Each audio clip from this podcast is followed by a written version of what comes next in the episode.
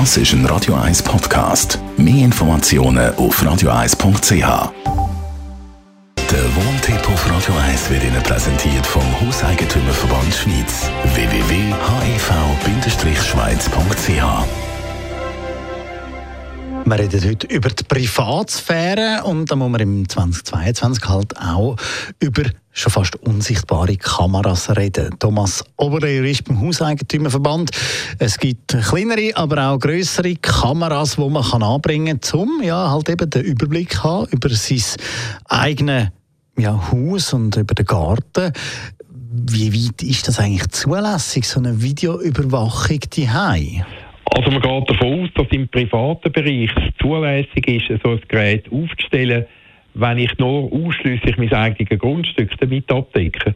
Ich muss dann allerdings äh, Passanten und Leute, die auf das Grundstück kommen, darauf aufmerksam machen, dass ich das Grundstück mit einer Videokamera überwache.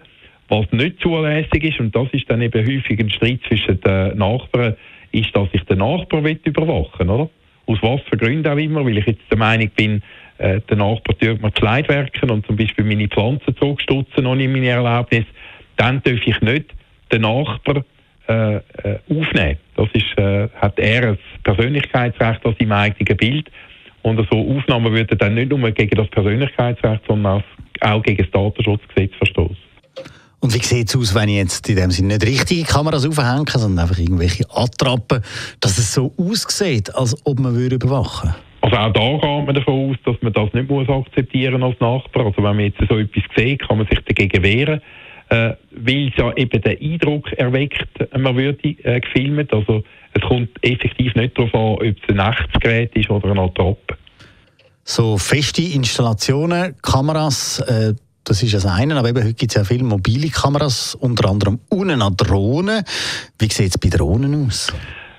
Also Drohnen haben eine ähnliche äh, Wirkung ja wie eine Videokamera, oder? Also Drohnen sind ja häufig mit einer äh, Kamera bestückt und können dann äh, Aufnahmen vom benachbarten Grundstück aufnehmen. Sie können vor allem auch äh, zum Beispiel Aufnahmen machen von Leuten, die sich auf dem Grundstück aufhalten, zum Beispiel baden. Dort ist ebenfalls klar, das ist nicht gestattet, oder? Also ohne Einwilligung von diesen Betroffenen darf ich die nicht aufnehmen. Äh, jetzt ist bei den Drohnen ein, ein blödes äh, Problem, weil ja die meisten Drohnen, wenn sie ein gewisses Gewicht nicht überschreiten, äh, die können ja äh, ohne Bewilligung benutzt werden. Ich muss auch nicht viel wissen dazu. Und dann kommt es ab und zu tatsächlich in letzter Zeit zu mehr Eingriff in die Privatsphäre von Eigentümern und das ist ganz klar unzulässig. Danke vielmals. Thomas Oberle, Jurist beim Hauseigentümerverband.